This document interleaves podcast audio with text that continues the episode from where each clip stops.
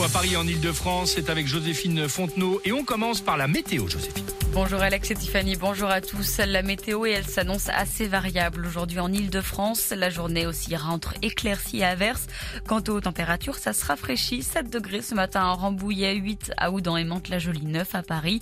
Puis cet après-midi, la maximale 11 degrés. Sur la route, déjà 130 km de bouchons cumulés. Prudence notamment sur l'A1 vers Paris. Un accident est signalé entre Saint-Denis et Porte de la Chapelle. Sur les quatre voies, une est neutralisée. À la une de l'actualité, la réforme des retraites. Le gouvernement va-t-il réussir à la faire passer à l'Assemblée nationale?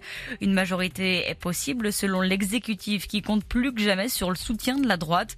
Côté rue, la mobilisation ne faiblit pas. À Paris, les éboueurs sont en grève depuis plus d'une semaine et le volume de déchets non ramassés ne cesse d'augmenter.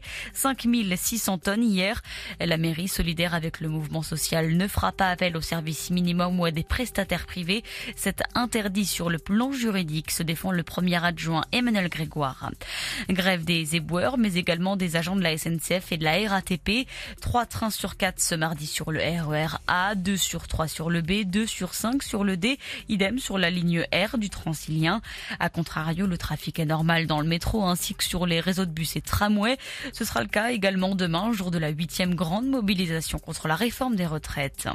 Et en parlant des transports, la plateforme de remboursement ouvre aujourd'hui 37 euros et 60 centimes au moins en dédommagement du service dégradé observé sur le réseau francilien à l'automne dernier. Sont concernés les détenteurs d'un pass Navigo entre septembre et décembre 2022. Si tel est votre cas, vous avez jusqu'au 14 avril pour effectuer une demande. Rendez-vous sur le site d'Île-de-France Mobilité. Dans l'actualité également, l'affaire Pierre Palmade, actuellement sous contrôle judiciaire, l'humoriste pourrait être à nouveau placé en détention provisoire. La chambre de l'instruction de la Cour d'appel de Paris doit statuer ce mardi. Décision attendue à 9h ce matin. Enfin, vous avez forcément entendu son dernier single. La chanteuse Jane est de retour depuis quelques jours après un break de 4 ans. Elle revient avec The Fool, le fou en français, un titre inspiré du tarot de Marseille. Nicolas Bourbon l'a rencontré. C'est une carte d'introspection et c'est vrai que c'est un peu ce personnage qui avance euh, contre vents et marées et qui se pose pas de questions. En fait, c'est d'où sa folie. C'est vraiment quelqu'un qui continue de marcher et qui veut se découvrir. Et c'est ça que j'avais envie de faire avec cet album aussi.